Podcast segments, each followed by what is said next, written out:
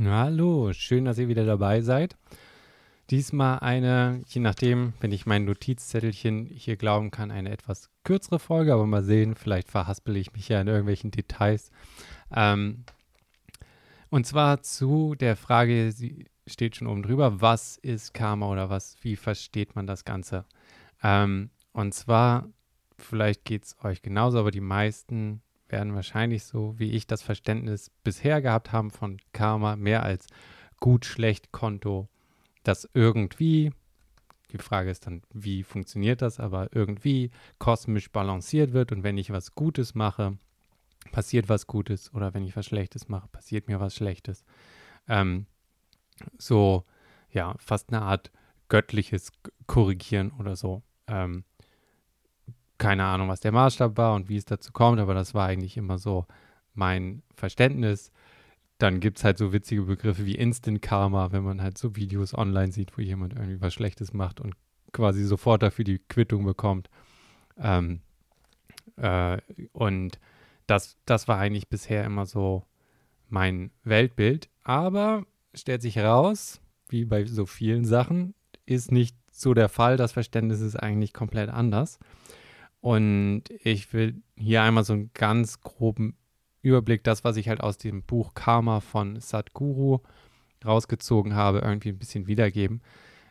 Darauf gestoßen bin ich in, in einem Podcast von dem. Er ist, der Sadhguru ist gerade ist ein indischer Yogi äh, oder Guru, der dort wohl sehr, sehr bekannt ist, hier relativ weniger vielleicht.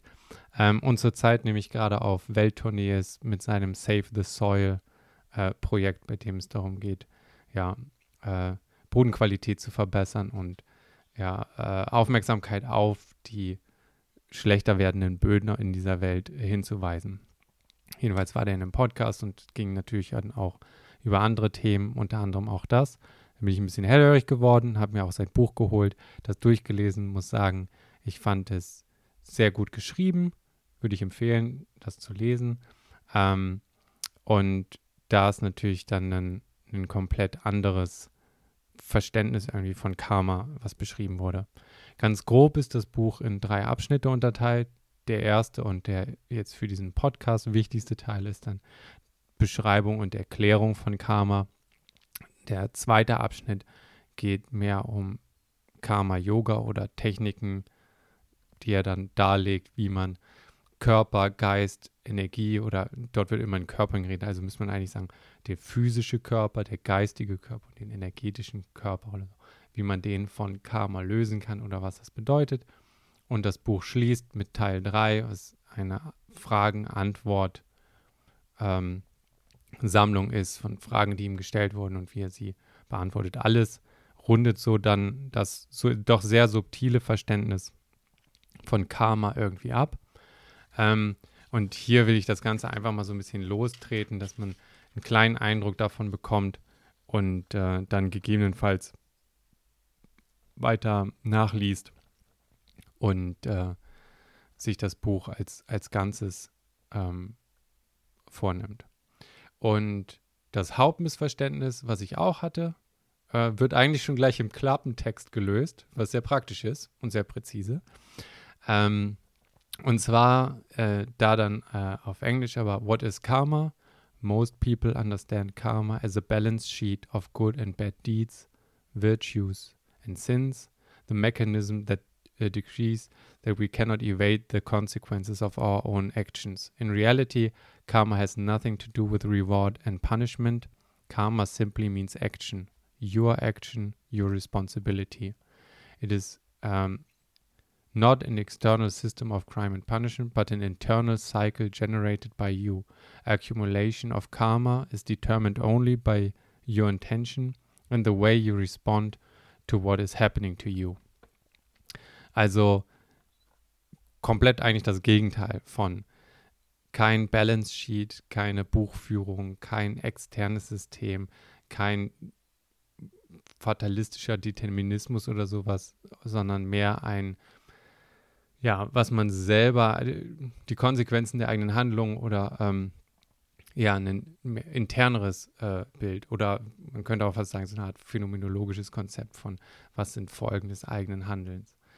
Und genau, die, die sprichwörtliche Bedeutung des Wortes Karma, wie oben schon gesagt, ist, ist Handlung und Handlung im, im karmischen Sinne, so ist jetzt mein Verständnis aus dem Buch, ist dann eben nicht nur beschränkt auf das normale Handeln, Handeln, also physische Handeln, sondern eben physisch sein, geistiges Handeln und energetisches ähm, Handeln. Und ähm, nach Karma oder nach dem Verständnis von Karma ist hier jede Handlung, die ich tue, ähm, auf, auf, diesen drei Ebenen hinterlässt irgendwelche Spuren oder Eindrücke äh, und ähm, das, das formt uns. Also das Beispiel, was hier gegeben ist, ist dann einfach, wenn wir uns unsere fünf Sinne angucken, allein die sensorische Information, alles, was darauf auf einen einprasselt oder bombardiert wird, ähm, in, in diesen Stimuli bilden sich über Zeit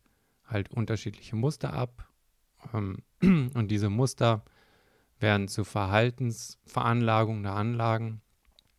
Und Gruppen von diesen Veranlagungen erhärten sich mit der Zeit und das bildet das, was wir dann als eine Persönlichkeit nennen oder von dem wir behaupten, es wäre unsere wahre Nat Natur. Und umgekehrt gilt dasselbe. Unser Geist selber gestaltet auch die Art, äh, mit der wir die Welt um uns herum wahrnehmen. Und das ist hier so dieses, das Verständnis von, von Karma mehr als die Orientierung äh, gegenüber dem Leben, das wir quasi für uns selber geschaffen haben, in ja oft relativer Unbewusstheit. Und verglichen wird das Ganze dann, oder kann man es mit Computercodes, die wir generieren oder anhäufen oder angehäuft haben, die dann natürlich auch weiter unbewusst unser Leben irgendwie und unsere Wahrnehmung von der Realität beeinflussen. Und das ist so das, das grobe Konzept und die, die Idee ähm, dahinter auch dann weg von diesem Unbewussten zu einem, einer selbstbestimmten Existenz. Für mich ist dann so ein, so ein Beispiel von, was was dann Karma bedeutet oder auch die Konsequenz, wenn ich zum Beispiel viel über Leute hinter deren Rücken läster, dann trainiere ich mir ja auch unbewusst irgendwie an, dass okay, das ist normal, so machen das Leute. Und das beeinflusst natürlich auch meine Wahrnehmung und ich werde nervöser bei anderen Leuten und denke, okay, wenn, wenn die irgendwie weg sind, werden die alle über mich lästern. Und das ist auf eine bestimmte Art dann die, die Konsequenz oder das Karma, mit dem ich umgehen muss oder das ich tragen muss. In der anderen Weise habe ich natürlich auch die Kontrolle irgendwie dann darüber, wenn ich, wenn ich nicht sozusagen diese Panik haben möchte oder alle reden irgendwie hinter meinem Rücken oder diese Paranoia, indem ich das selber nicht tue und mir selber antrainiere, dass das nicht, nicht dazu gehört ist, werde ich natürlich dann auch ruhiger in der, der Form. Also das ist ganz grob so ein bisschen, wie ich mir das übersetzt habe, was, was da auch irgendwie passiert und was es dann heißt, so mit dem eigenen Karma umgehen und für das eigene Karma und die eigenen Handlungen und die Konsequenzen, aber auch auf der, der geistigen oder spirituellen Ebene verantwortlich zu sein.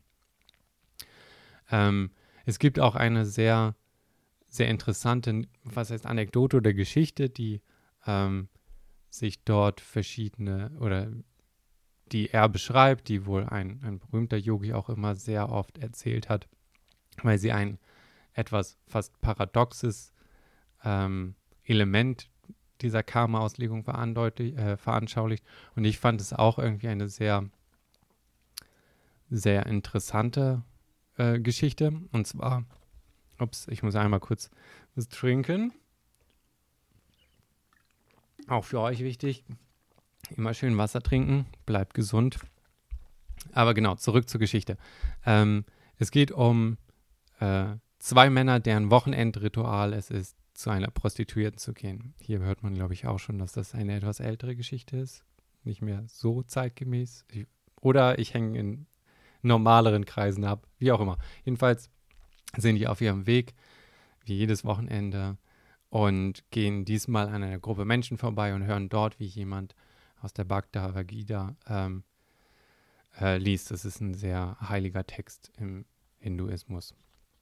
Einer der Freunde äh, hat jetzt, ist plötzlich dann mit Schuldgefühlen überschüttet und entscheidet sich diesmal halt nicht zur Prostituierten zu gehen, will sich halt lieber der Vorlesung äh, aussetzen und ähm, ja, spirituell bessern. Der andere lässt ihn dort und geht einfach weiter wie geplant. Und jetzt ist der Mann, der bei der Vorlesung sitzt, äh, merkt er quasi, wie seine Gedanken immer wieder zu dem Freund gehen, driften, der jetzt bei der Prostituierten ist. Und eigentlich beneidet er ihn doch. Er sitzt jetzt hier in dieser langweiligen Vorlesung, während der andere den Spaß seines Lebens hat. Und er denkt sich insgeheim eigentlich, ah, war der doch der Klügere und hat die richtige Entscheidung getroffen. Der Mann, der bei der Prostituierten ist, wiederum merkt, wie seine Gedanken zu dem Freund bei der Vorlesung abdriften. Und er ist mehr mit Bewunderung erfüllt, dass ja eigentlich sein Freund den Pfad der Spiritualität gewählt hat und nicht einfach nur dem fleischlichen Vergnügen irgendwie nachhängt, so wie er. Und diese Geschichte wird gerne erzählt und darauf hingewiesen, dass ähm, der Mann, der zu der Vorlesung gegangen ist, im Vergleich zu dem, der zur Prostituierten gegangen ist, relativ oder mehr Karma angehäuft hat. Und der Grund ist, dass der, der Mann, der zur Prostituierten gegangen ist, keine, keine Kalkulation angestellt hat. Also im Vergleich zu dem anderen, der insgeheim eigentlich doch zur Prostituierten wollte, äh, aber sich gedacht hat, na, wenn ich das jetzt nicht mache, dann komme ich einen Schritt weiter zum Himmel, ähm, hat, hat quasi nochmal so mehr Codes oben drauf gesetzt auf eine bestimmte Art und äh, äh, ver verleugnet quasi eigentlich so die wirkliche Ursachenforschung, warum und wie es irgendwie ist und äh, begrenzt sich quasi noch mehr oder legt sich noch mehr irgendwelche Codes obendrauf, während der andere, ähm, der bei der Prostituierten ist, die Begrenztheit und eigentlich die Unerfülltheit dieser, dieser Handlung irgendwie spürt und was ihn dann in der Zukunft dazu bringt, irgendwie was Höheres im Leben zu suchen. Also ist für ihn die Erfahrung jetzt zum Auslöser für persönliches Wachstum geworden und äh, hat die Tür irgendwie geöffnet für eine wirkliche Transformation. Und das ist auch so ein bisschen immer die Dynamik dahinter von, ja, steuere ich das absichtlich oder was, was macht man da genau? Ähm, fand ich auf alle Fälle sehr interessant, irgendwie das unter dem Aspekt auch nochmal zu sehen. Und wie, wie ehrlich ist man so seinen Motivationen gegenüber und hat man wirklich etwas abgelegt oder, oder nicht? Oder ist man, während man eigentlich versucht, etwas abzulegen, nicht sogar in der falschen Richtung unterwegs? Und was, was heißt so, sich wirklich von etwas lösen oder von einem Muster und wirklich persönliches Wachstum irgendwie zu haben? Und äh, grob wird bei, bei Karma jedenfalls laut, laut dem Buch ähm, in, in zwei grobe Klassen unterschieden. Kollektives Karma und individuelles Karma. Eigentlich auch die Unterscheidungslinie ist davon, was ist in, innerhalb von aktiv meinem Persönlichkeitseinfluss und was ist etwas, was ich im Prinzip nur in Anführungsstrichen re realisieren kann, erkennen kann und dann ähm, damit umgehen zu lernen. Also Beispiel wäre zum Beispiel die Atomstruktur oder äh, das evolutionäre Umfeld, die Genetik oder halt, äh, was auch noch gesagt wird, ist so Elementarbausteine der, äh, das ist ja schon eine ältere, ich sag mal, Theorie, sonst dann Erde, Wasser, Feuer, Luft, Äther oder so. Oder die individuellen Sachen, sensorische Sachen, ausgesprochene, nicht ausgesprochenes Karma oder, oder dann auch die karmische Identität. Jedenfalls ähm, ist das ja erstmal eine zur Kenntnisnahme von, von den ganzen uns steuernden Einflüssen und ähm, ja, die, die, die große Analogie ist dann auch, ist man, ist man Sklave der Muster oder nicht?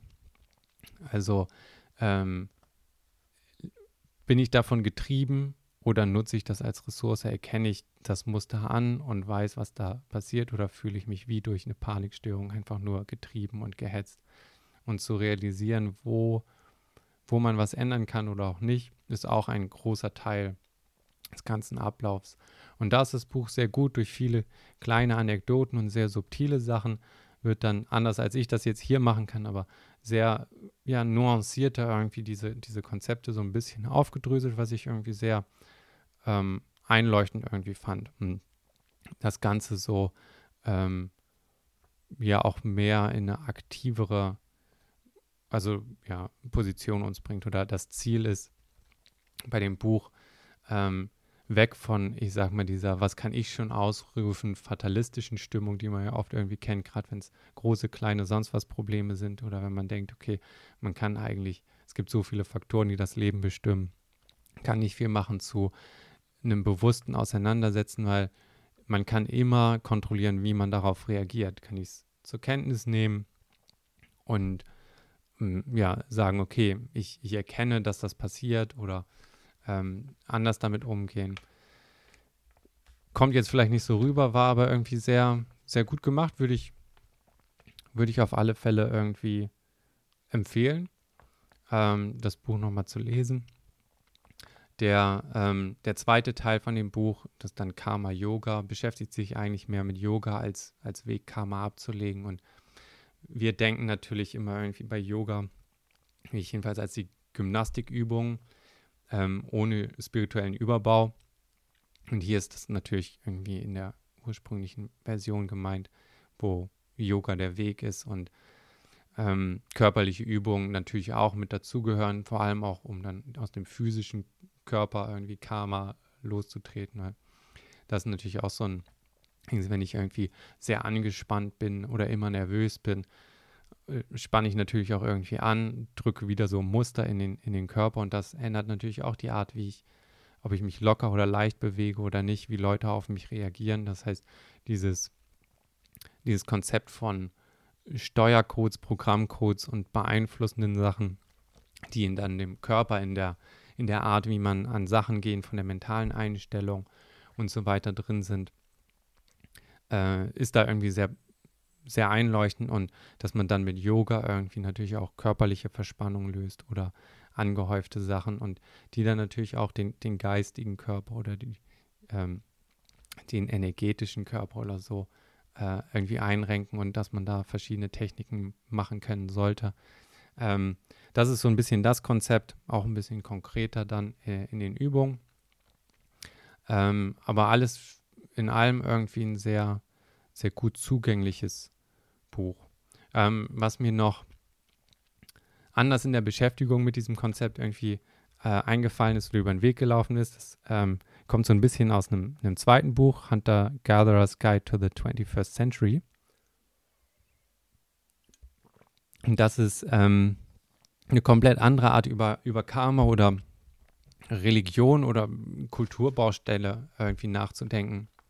Und zwar mehr so als Kultur als epigenetisches Phänomen. Ähm, und zwar haben äh, Heather Heying und Brad Weinstein, die Autoren des Buches, dort den Begriff vom Omega-Prinzip eingeführt. Und das ist ähm, im Prinzip die folgenden zwei äh, Teilpunkte äh, vom ja, Omega-Prinzip. Aber Epigenetic Regulators such as culture are superior to genes in that they are more flexible and can adapt more rapidly. Epigenetics, Nummer zwei, Regulators such as culture evolved to serve the genome. Also eine Ver Verknüpfung zwischen epigenetischen Regulatoren, wie hier das Beispiel von einer Kultur oder Kultur, die den Vorteil haben, dass, was man sonst genetisch lernen müsste, eben auf einer viel schnelleren äh, Zeitskala äh, rausfinden können und überliefern können. Zum Beispiel Hände waschen oder wir alle haben einen Ekel vor, vor Exkrementen. Das hat natürlich auch eine sehr, also sehr nützliche Sache, weil das sehr unhygienisch ist. Ähm, hat aber sehr lange gedauert, bis das evolutionär als Instinkt drin ist. Sowas wie kulturelles, äh, wir waschen uns die Hände oder äh, Sauberkeit ist wichtig, ist dann ein viel schnellerer und einfachere Art, also dass wir Seife mögen oder sowas, ist ja kein, kein Instinkt, sondern Kultur, kulturell beigebrachtes. Ähm, und dass die verknüpft sind mit, äh, mit, dem, ja, mit der Genetik oder dem, dem Genom, ähm, ist hier deren Omega-Prinzip. Äh, und mit dem einhergehend äh, haben sie noch so drei Tests für Adaption aufgestellt. Also wie erkenne ich, ob ein, ein eine, eine bestimmte Sache ein adaptives Verhalten ist oder nicht. Und ähm, der dreifache Test ist, ist es komplex, hat es energetische oder materielle Kosten, die äh, individuell variieren und hat es äh, auf einer Zeit, also ist es persistent auf einer äh, evolutionären Zeitskala.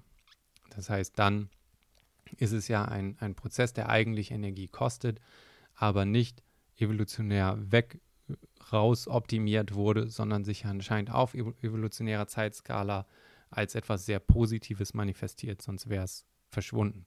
Beispiel ist, ähm, dass wir uns Geschichten erzählen. Geschichten erzählen selber kostet, man braucht ein Hirn dafür, ähm, das sehr viel Energie kostet, äh, am Laufen zu halten.